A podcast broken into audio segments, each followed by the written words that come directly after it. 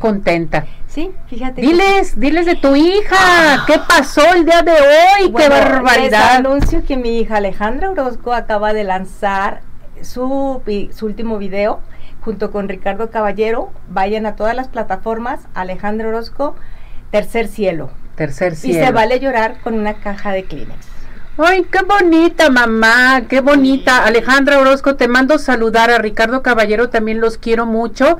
A ver cuándo vienen aquí al programa, diles. Sí, sí. que sí. vengan aquí a entrevista para que nos eh, platiquen del tercer Cielo. Ujú. Uf, lo vamos a platicar y que canten y toda la cosa. Ay, Saludos qué y felicitaciones. Muchas gracias, Ceci. Muchas, en felicidades. Yo quiero mucho a. Alejandra y tengo que hablar con Alejandra también porque tenemos que entrevistarla.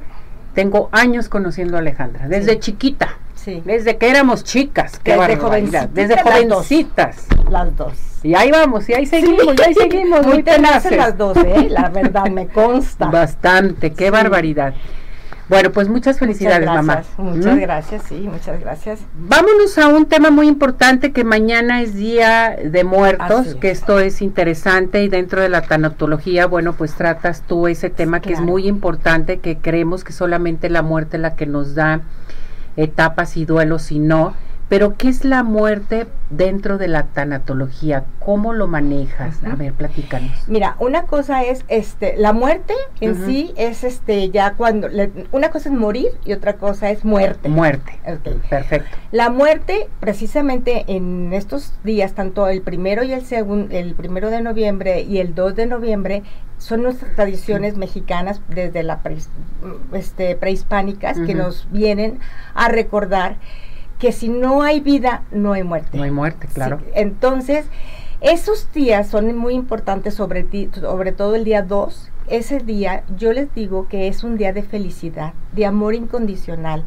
Todos los que hemos perdido en este año a un ser amado, este, tenemos que recordar que ellos están en un mejor lugar, Sí. que por el amor incondicional que les tenemos a ellos, hay que recordarlos con amor.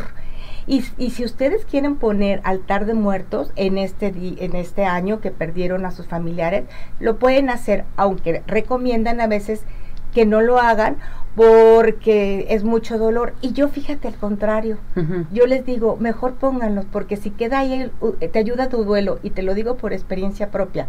Yo puse mi, mi, Tu altar. mi altar y yo pensaba que ya había resuelto como toda una super, este, Tanatóloga. tanatóloga, man, ya, ya, ya, ya resuelto.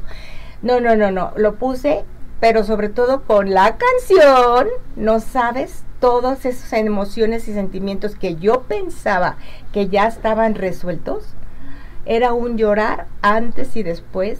Entonces quiere decir que todavía estoy en un proceso de duelo. Claro. Entonces es muy importante, lo- a lo mejor nos ayuda como a empujarnos si tenemos todavía bastantes años que ya tenemos con nuestro dueño, duelo, a lo mejor poner un altar nos ayuda a, a destapar esa O sea, emoción sacar todo lo que te hace falta. lo que y, y sobre todo desde el amor desde la de así como yo pienso que amar es una decisión y si amaste a tu ser amado lo vas a soltar y le vas a decir qué padre que ya estás en un lugar mejor, qué padre que me enseñaste esto, esto, aquello, que me dejaste esto, esto, aquello, bueno malo, eh, siempre tomar las cosas en positivo y verán, siempre, siempre tenemos las, siempre, los, los- nosotros nos fijamos siempre en lo negativo, Exacto. pero siempre hay que rescatar lo positivo de todos los que pasaron por nosotros, que se fueron y sobre todo que nos dejaron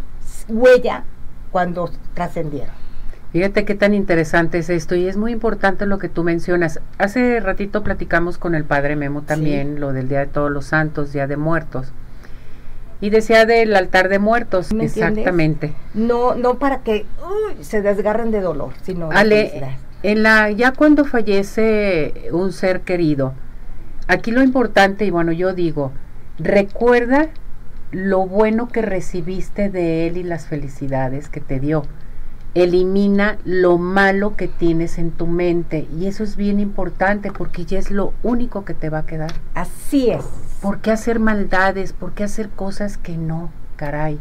¿sí? Exactamente. Eso es bien importante porque vuelvo a lo mismo. Todo todo se basa en el amor. Claro. Todo se basa en, en, en este mundo, de, el amor que tú le tuviste a esa persona.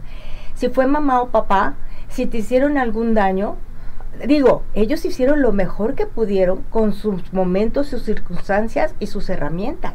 Y tú no puedes hacer madre o padre hasta que no lo eres. Entonces es una cadenita de que hay que ir perdonando y perdonándose y encontrarle sobre todo un sentido de vida a esa pérdida tan dolorosa que tuvimos. Porque muchas veces nos quedamos en la tristeza o, o nos quedamos en la añoranza.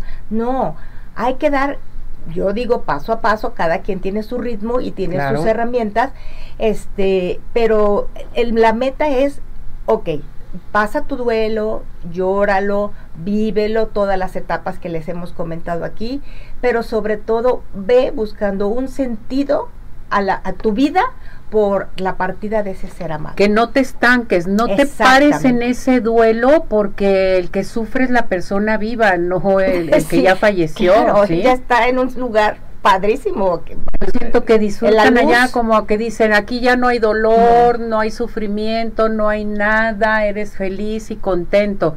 A ver, vamos a repetir las etapas del duelo. Sí, como no.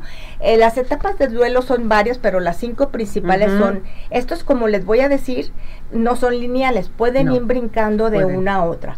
Primero es negación, después es ira o enojo, después es negociación, después es depresión profunda o tristeza, y ya la última es, pues, eh, pues, según nuestra maestra Elizabeth Kubler-Ross, es la aceptación. Ahorita ya la nueva tanatología, eh, sentido de sufrimiento y sentido de vida. de vida, que esto es muy importante.